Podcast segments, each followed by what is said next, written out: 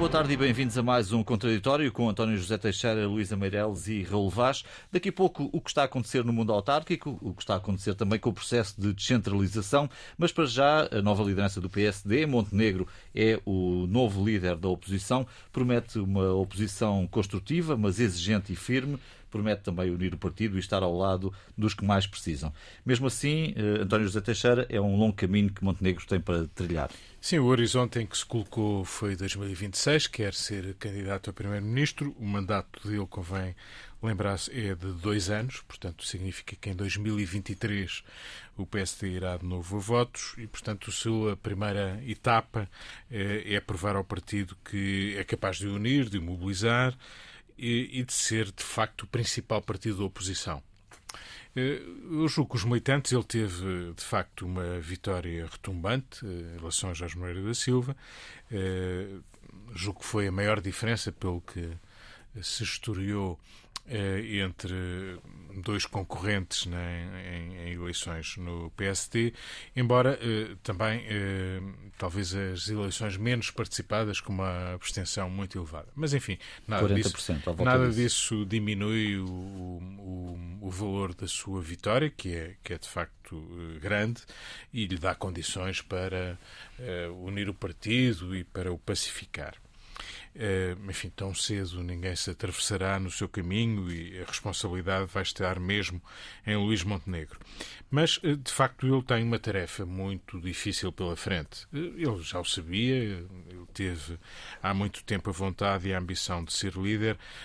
Notava-se na noite em que ganhou as eleições o seu contentamento por ter conquistado o lugar. Ele já o tinha tentado sem êxito anteriormente e, portanto, a sua persistência eh, conduziu a, este lugar num momento difícil em que provavelmente a maioria das pessoas até o poderia aconselhar a dizer se calhar não é a hora eh, durante a maioria absoluta eh, a anterior maioria absoluta do Partido Socialista houve quatro líderes é o tempo de José Sócrates e, portanto, a ordem natural das coisas será de grande desgaste.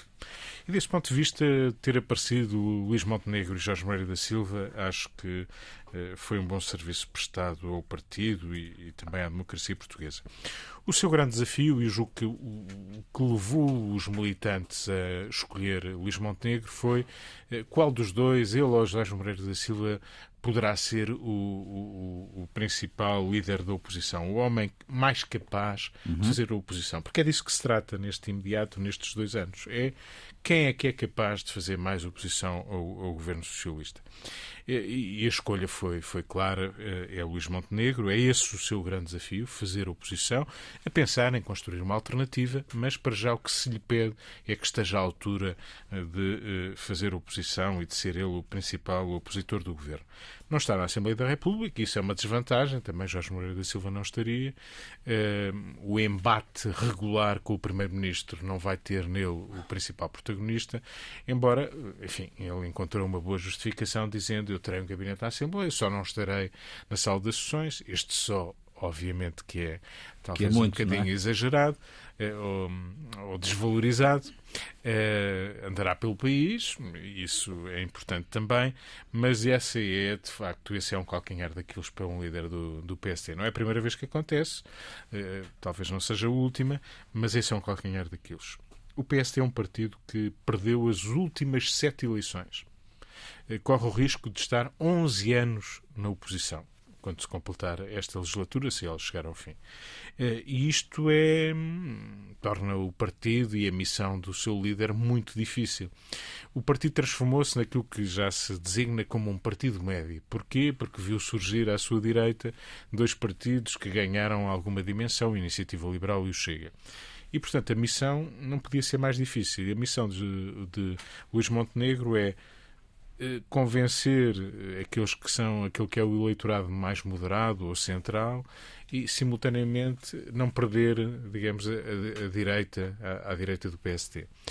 Isto é uma quadratura do círculo e isto obviamente pressupõe que o governo se desgasta, pressupõe capacidade de fazer oposição e, portanto, a missão não podia ser mais difícil, mas é aquela que Luís Montenegro escolheu e é importante que o espaço mais ou menos vazio em que a oposição estava, uh, ou melhor, em que o PSD se encontrava, uh, seja preenchido uh, a bem da democracia. Luísa, que em relação às tarefas que Montenegro tem pela frente? Olha, uh, ele é de facto o líder que tem maiores pelos resultados eleitorais que teve, como o António disse, uh, tem uh, uh, a possibilidade de o fazer com mais, enfim, unindo o partido, aliás, com os 72,5% que teve. Se, se não Sim. for capaz de unir o partido. São quase 3 quartos. Ninguém consegue, não é? Uh, agora, em relação a como é que ele vai fazê-lo, ele também, enfim, na, estará no Parlamento, portanto, quer dizer que não só uh, dará indicações ao seu grupo parlamentar durante quatro anos não será o dele, digamos assim, não foi por ele escolhido, também não é a primeira vez que isso acontece. O calendário é um calendário estranho, não é? Porque ele tem que ser eh, reconduzido ou não eh, daqui, é, daqui a dois anos, a dois ou anos. seja, não é testado em eleições legislativas não. antes de um novo. E, e, de certa maneira ele tem, tem dois anos para, para provar o que vale, é. não é? Digamos, nesse sentido, para pelo menos mobilizar o partido.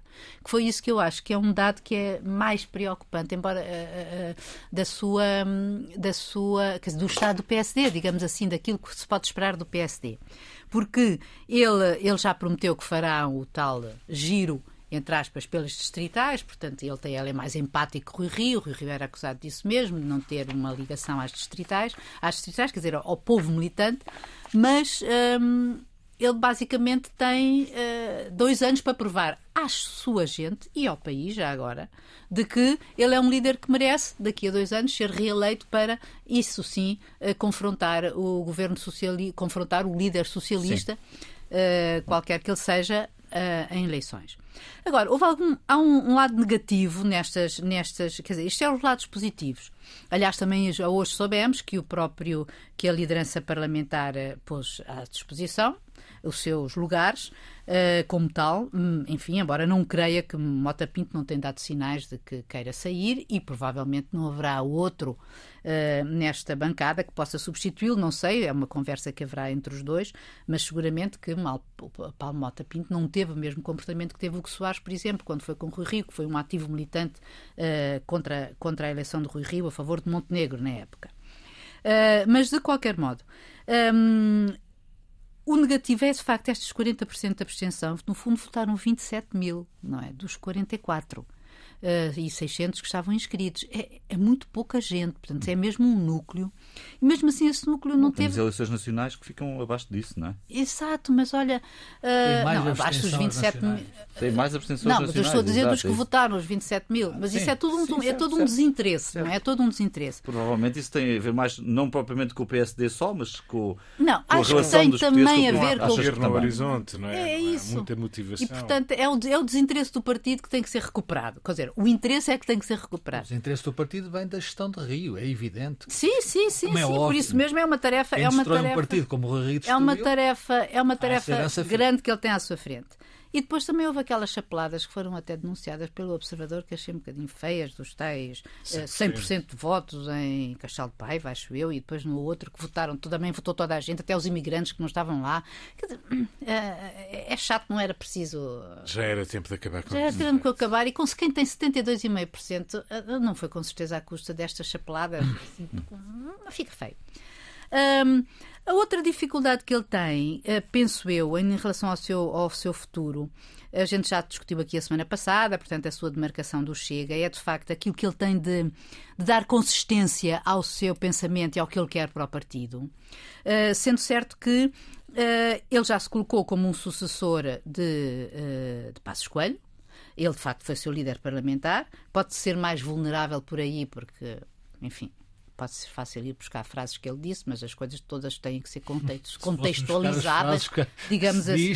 Não, eu acho que as coisas têm que ser contextualizadas, Bem portanto, claro. Eh, as, nem tudo é uma coisa, nem tudo é outra. Um, para concluir, Luísa. E, Está bem, para concluir, porque eu gostaria mesmo de fazer aqui a ponte para Cavaco Silva, mas então fazemos. Já falaremos a... de Cavaco então ainda nesta Sim, primeira senhor. parte. Raul. Luís Montenegro tem boas condições para mobilizar o partido e desafiar o país. Eu acho que ele começou bem. O discurso da Noite da Vitória é um belo discurso. Uh, fala primeiro para o país, porque o problema dele não é o partido. Dizer, se ele conseguir desafiar o país com ideias novas, com uma oposição permanente, permanente, e quando digo permanente tem que ser permanente, estar no, no hemiciclo eu acho que é indiferente na, na, atual conjuntura, quer dizer, não, não acrescenta nem, nem, nem, nem desvaloriza.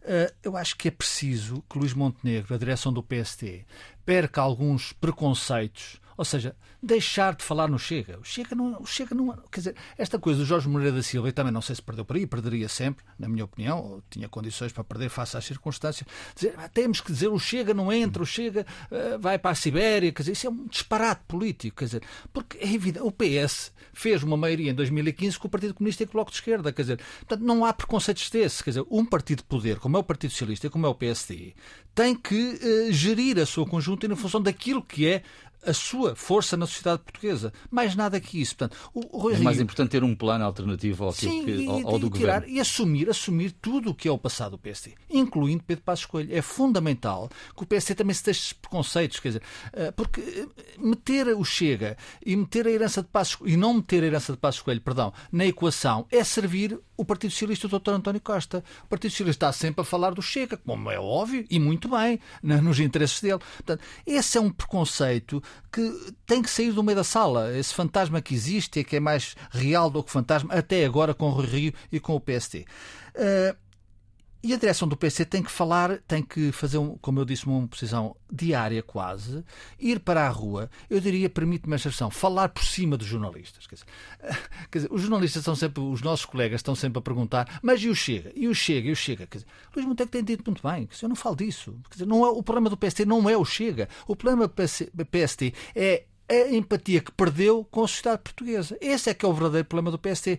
E, e meus amigos, quer dizer, convenhamos, no, no curto, médio prazo, eu não vejo que haja um partido em Portugal a liderar o centro-direita que não seja o PST. Não estou a dizer que o PST não tenha, que os partidos acabam, mas não, dizer, o PST não é o CDS.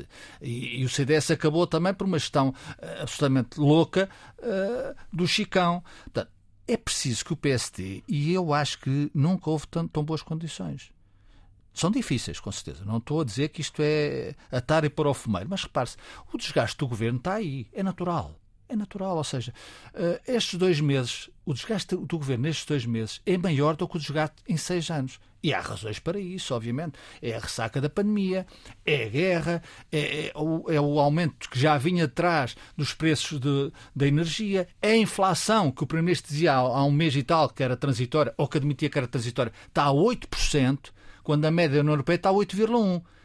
Vejam o que é que Portugal cavalgou no mau sentido para a inflação. Portanto, isto tem, são os salários que são curtos, eh, é o constrangimento das contas certas. Isso sim é um problema para o Partido Socialista, eh, que agora não quer perder esse desígnio de ter contas certas e percebe-se porquê. Porque o PS ganhou isso e faz, fez gala disso até na campanha eleitoral. É difícil ter contas certas, pode ter contas certas, mas é evidente. Vejam as manifestações que estão aí na rua. Claro que o PCP a questão da inflação é crítica aí, provavelmente. Claro que é, é? crítica. Se, se é transitória, se não é, não sei, ditará o, dizer, oh, oh, o João, que vem. A, a, inflação, infelizmente, não acaba daqui a amanhã. amanhã. Infelizmente, se acabasse, ótimo para o Partido Socialista, para o Governo e, sobretudo, para os portugueses. Portanto, a, a, a deterioração do Governo nestes aspectos, bem entendido, vai ser grande. E, portanto, há que, que jogar politicamente com isso. E, obviamente, não, não, não chega a criticar o governo. É preciso ter ideias, é preciso ter alternativas consistentes. Duas, três ideias. Também não é preciso fazer um programa do governo de 100 ou 200 páginas. A política hoje faz com ideias concretas, reais, e que são poucas em função dos, dos desafios e das dificuldades de um país. É isso que existe. Fisco é fundamental.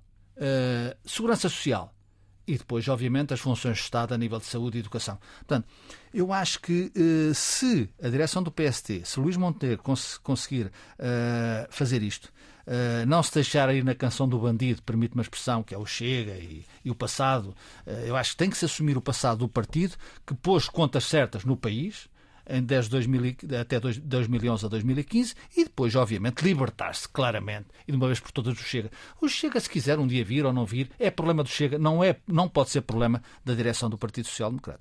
E a propósito passado, Cavaco Silva reapareceu esta semana num artigo uh, dirigido a António Costa, desafiando António Costa a fazer mais e melhor do que ele próprio tinha feito durante a sua maioria absoluta. Neste artigo, em forma de carta, há uma lista de mudanças estratégicas feitas à data pelo PSD, mas muitas delas com o apoio negociado do PS. É um tom interessante, eh, talvez esta seja a classificação uh, que posso dar aqui a esta, a esta escrita de Cavaco Silva, por vários pontos. António, o que é que ele, o que é que ele significa? Bom, uh, Cavaco Silva vai fazendo com alguma regularidade uh, prova de vida. Quando digo prova de vida, estou a falar, obviamente, uh, da vida política. Não é costume de antigos presidentes da República, neste caso também antigos primeiros-ministros, entrar, digamos, na, na peleja eh, eh, política. Eh, Cavaco Silva, curiosamente, cultivou até um estilo bastante austero, como nos lembramos, eh, não resiste de quando em vez. Desta feita, eh, o histórico mais recente é este. Há oito meses ele escreveu um artigo em que tentou apocar eh, António Costa a propósito do empobrecimento e do silenciamento eh, de que falava, dando a entender que, no fundo, este, eh, este governo, ou melhor, o anterior governo ou o PS teriam condenados, mas em janeiro, enfim, teve a surpresa eh, da maioria absoluta. Aliás, Cavaco Silva começa por pedir desculpa por, pelo atraso com que o felicitou António Costa pela maioria absoluta.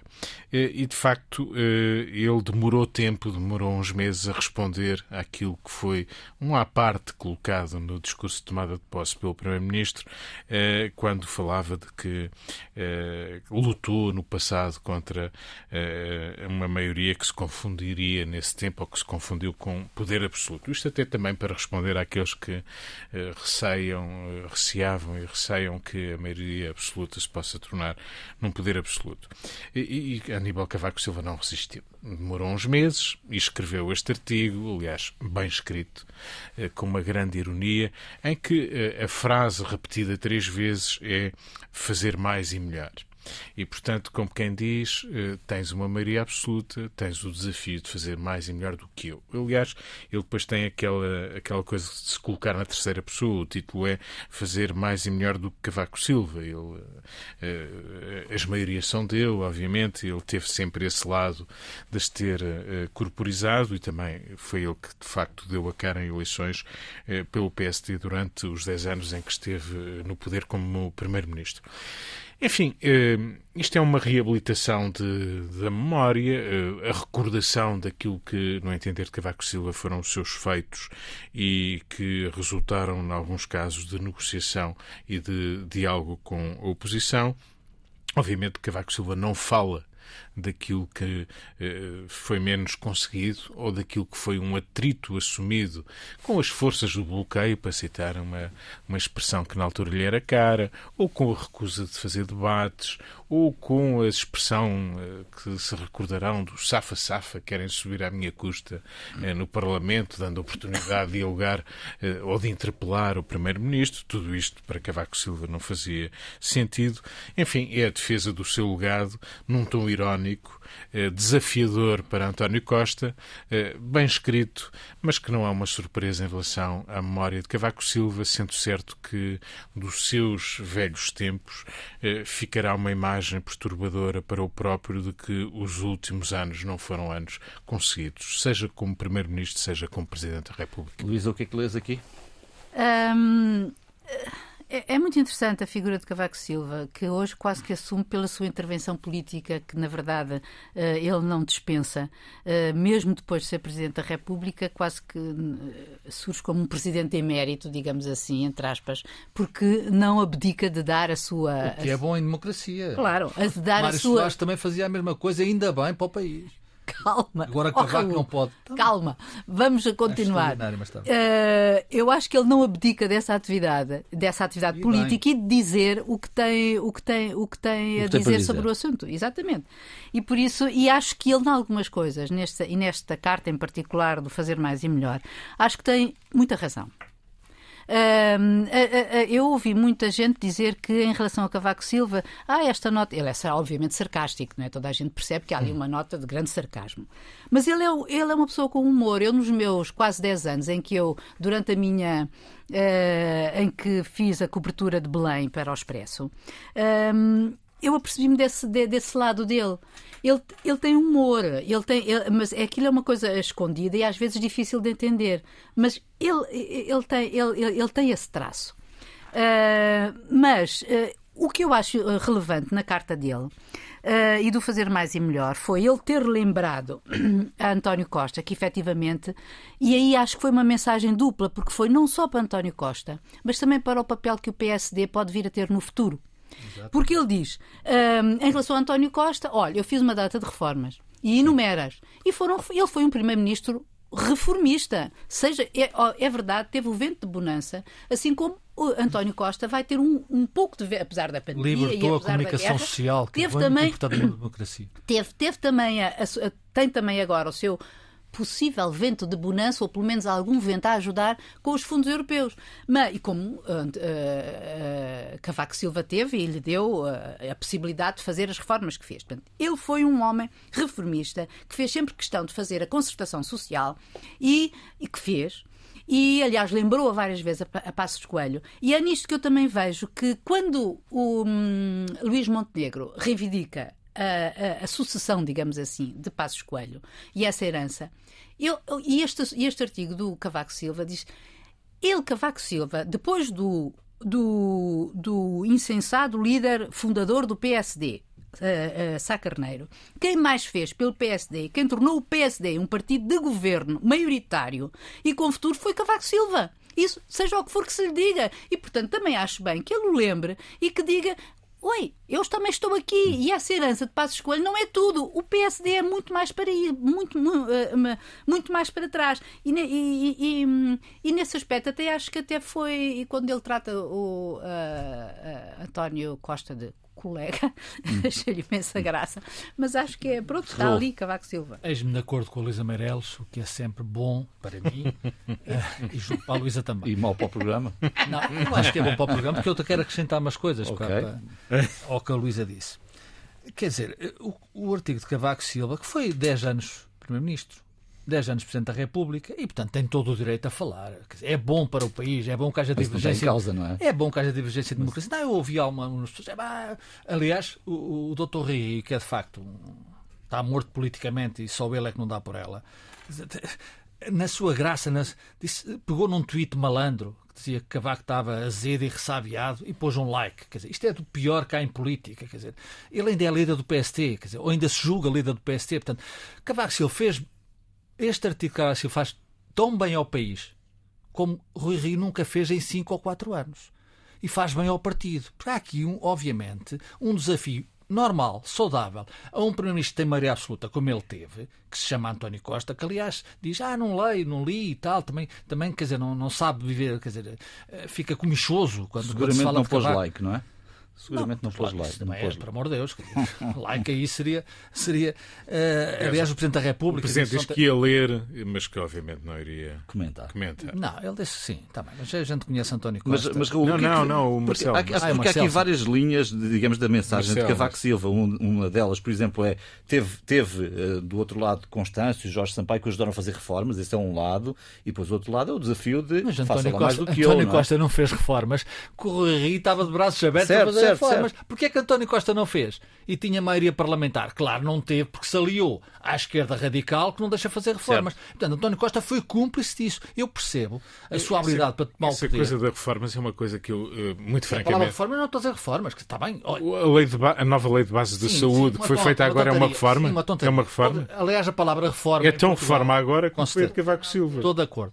a reforma em Portugal transformou-se numa boa desculpa para não se fazer nada. E é isso que o Partido Socialista não, não, tem usado. Ou, ou quando ah, se faz, depois fica sempre por fazer. Afinal, as reformas foram feitas e. e como a Luísa. É? como, a Luísa disse, como a Luísa disse, quem fez reformas em Portugal, gosta ou não se gosta, gosta ou não se gosta e eu, obviamente, há coisas que Cavaco Silva fez que eu discordo, mas quem fez reformas em Portugal foi Aníbal Cavaco Silva enquanto Primeiro-Ministro. Não, quer dizer, não há mais. Até o país está reformado. Não, mas não é que está. essa questão. As reformas não são. Deixa pois é que essa questão é sempre uma coisa. As reformas, reformas estruturais. Ok, então, estão feitas. Está resolvido. sobre reformas está resolvido. Mas o botão e as autoestradas e a educação Olha, e a, falta de debate. Então o, isso o não país precisa urgentemente, o país precisa de uma alteração As na política fiscal. escolhas era fazer. Chames o que quiseres, reforma fiscal. Não, não, estou, a falar estou a falar de coisas mais, mais exigentes e prementes nos dias de hoje, que é a reforma fiscal. O país não cresce, o país, porque o país tem uma, uma, É uma fatura, uma boa uma questão. fatura enorme em função do PIB da riqueza que cria, isso é que é uma grande de reforma. acordo.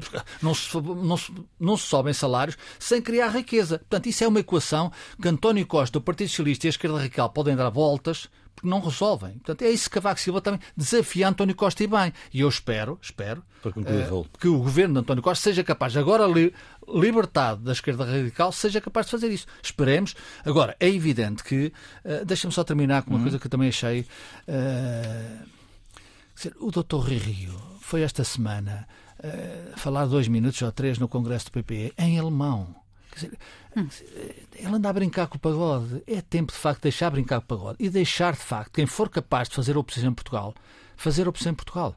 Claro que ele já está do lado de lá, politicamente bem entendido, mas é verdade que isto ao PST e ao país não faz nada bem.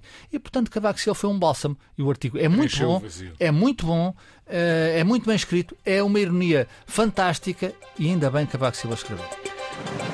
Viva, boa tarde de novo e bem-vindos à segunda parte deste contraditório. Descentralização é uma das palavras da semana. A Câmara do Porto saiu da Associação Nacional de Municípios e o Presidente veio falar eh, com os autarcas, pedindo a sua união e rapidez neste processo. Mas há aqui uma questão eh, crítica, um problema de competências e do cheque que vem anexo a essas competências, António. E esse cheque não agrada a grande parte das autarquias. Pois o caldo, permite-me a expressão, parece entornado. O Presidente da República está preocupado. Acho que todos nos devemos preocupar e era bom que o Governo também se preocupasse.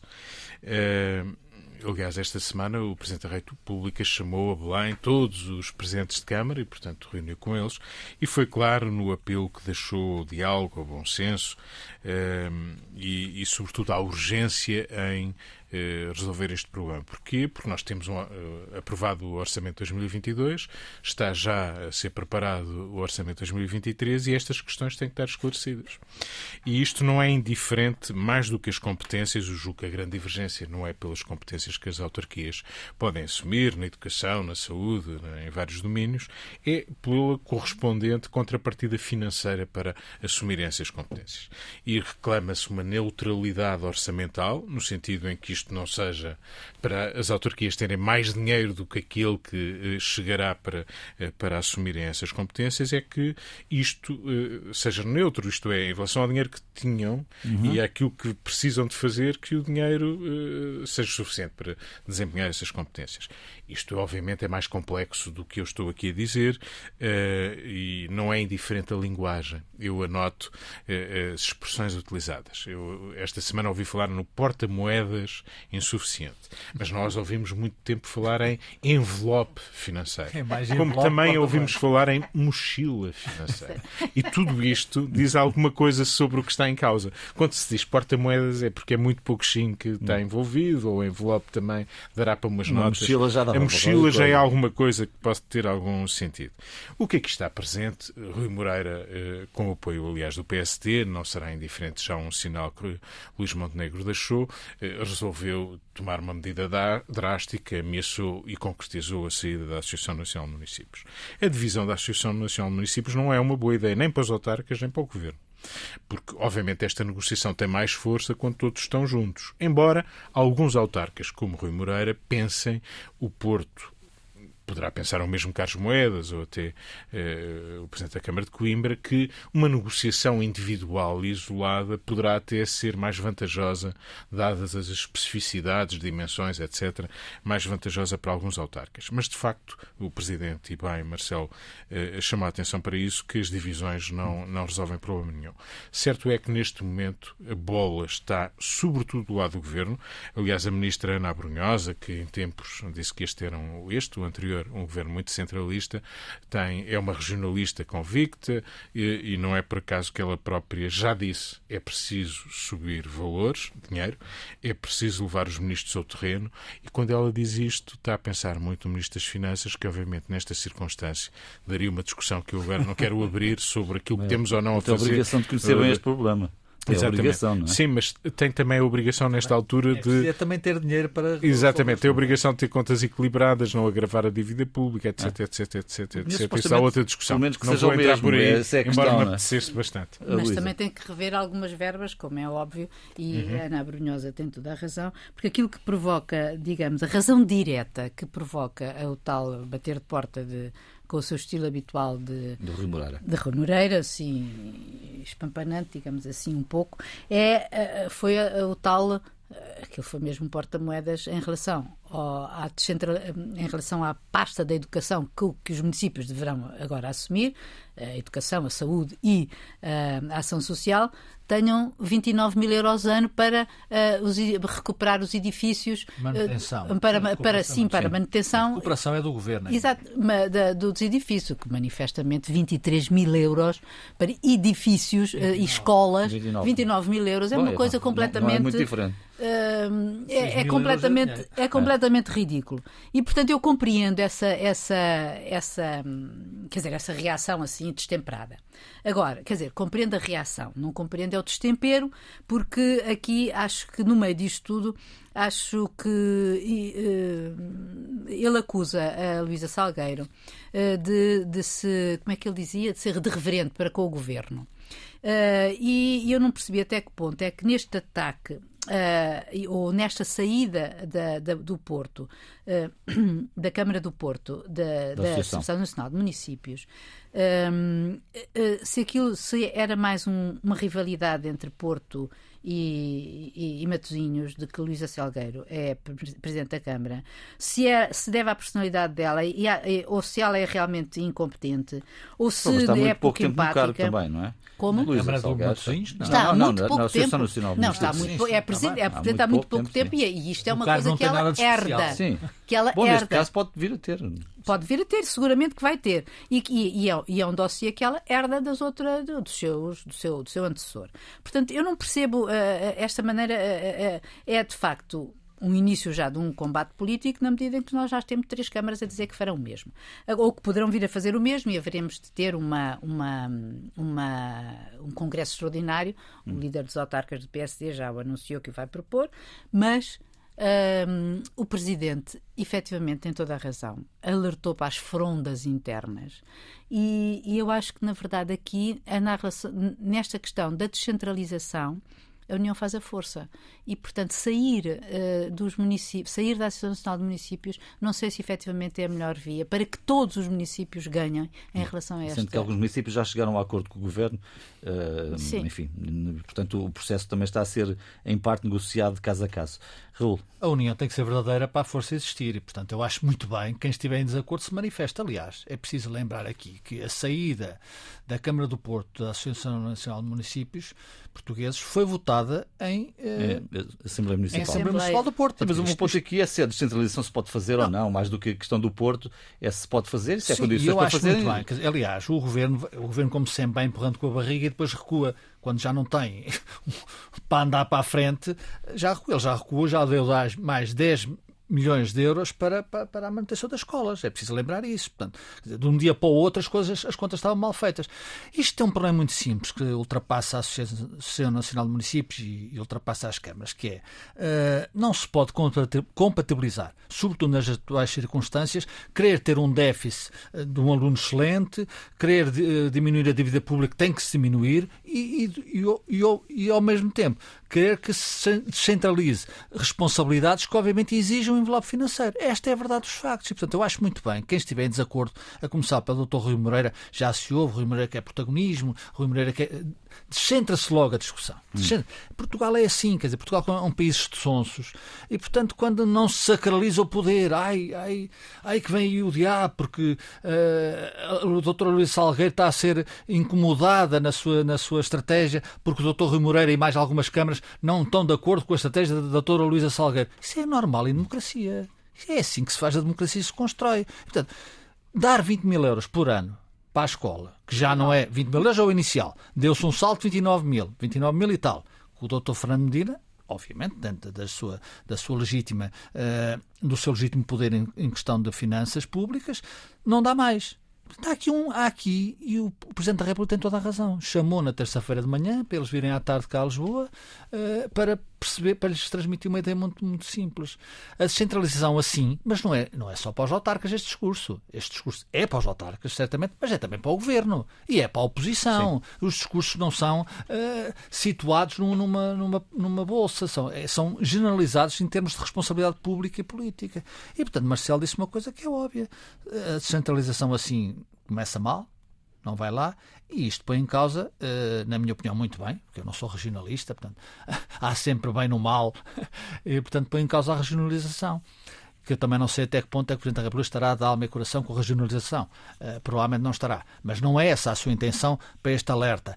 Acho muito bem que as coisas, as responsabilidades, sobretudo públicas, exigem responsabilidade a todos os níveis, mesmo responsabilidade financeira.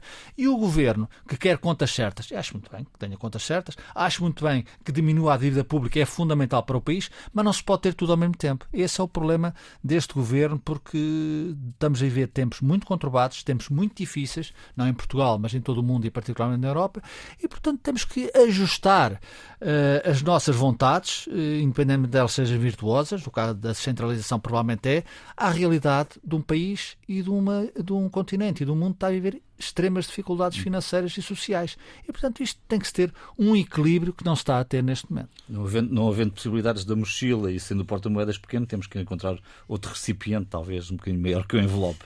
Bom, mas é uma questão de contas também aqui, muito que, depende que está sobre mochila, a mesa. É? É, depende do tamanho da mochila. É Bom, e o que fica por dizer esta semana, António José Teixeira? De certo, muitas coisas, mas gostaria aqui de lembrar o desaparecimento inesperado de Mário Mesquita, hum. jornalista, um homem que lutou pela liberdade e pela democracia, que teve empenhamento político e jornalístico uh, ainda antes do 25 de Abril, jornalista no República, Jornal Novo, Diário Notícias, foi um excelente diretor de jornal, de jornais, eh, foi, um também um também. excelente professor e ele faz-nos falta, desde logo porque era um homem livre, independente, corajoso, determinado e, e esses exemplos, eh, infelizmente, vão fazendo são. falta ao país. E vão fazendo falta, são referências eh, que eram muito importantes para todos nós e ele vai, vai, vai nos fazer falta. Hum. Uh, Luísa Meireles. E vai fazer falta na, e, e, vai fazer muita falta na ERC também. Hum. Uh, agora. É verdade. Uh, eu gostava de falar sobre o chumbo, finalmente, de, do, do, para juiz conselheiro do Tribunal Constitucional do professor e jurista António Almeida Costa.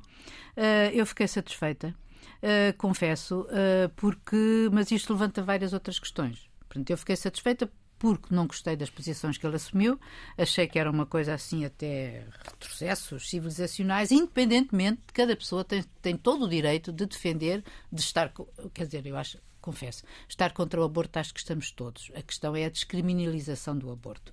Mas no, na posição dele, defendida há 30 anos, mas que ele também não se demarcou agora, era a questão dele ter ido buscar exemplos, aquela ideia completamente louca, as experiências feitas nos campos de concentração nazis. Mas depois, mais recentemente, a posição que ele assumiu em relação ao jornalismo e que se deviam castigar os jornalismos, os jornalistas em função da, da da, por causa das fugas do, e do segredo judicial, das fugas do segredo judicial, quando, enfim, de uma maneira como, olha que até Marcos Mendes disse, considerou que aquilo era conversa de café e é dizer que eh, quaisquer 3 mil euros convencem um escrivão que ganha mal. E quando a gente sabe até que as fugas partem, não é do escrivão, é partem mais acima. E por outro lado, fiquei satisfeita que ele não tivesse passado.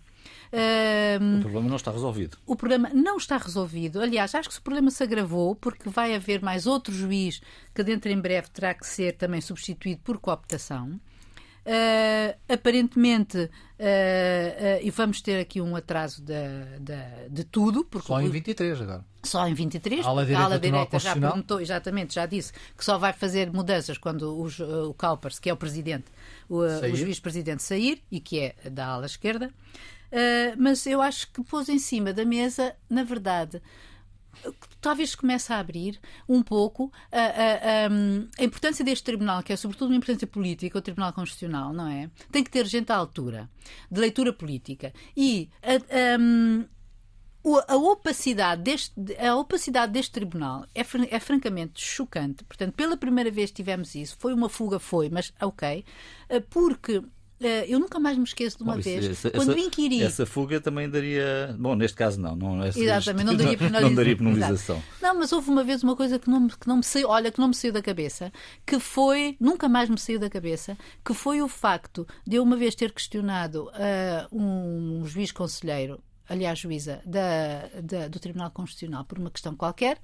Uh, e ela me responder com esta forma, fórmula brilhante que foi nós aqui só falamos por escrito.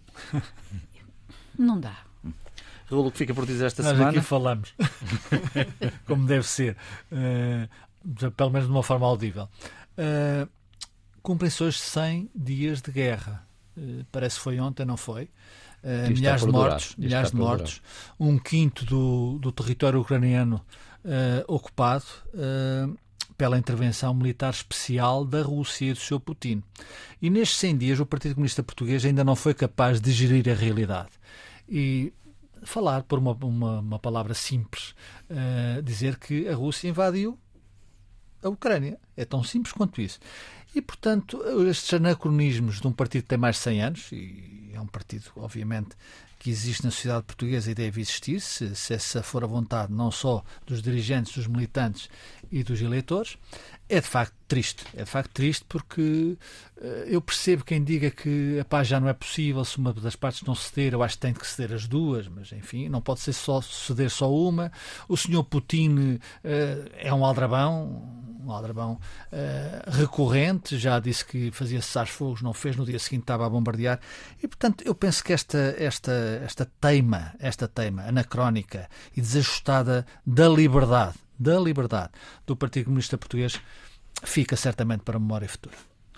E assim fica terminado o programa de hoje. Na próxima semana não estaremos aqui, celebra-se o 10 de junho, teremos aqui outra, outra emissão. Voltamos, portanto, dentro de duas semanas. Até lá.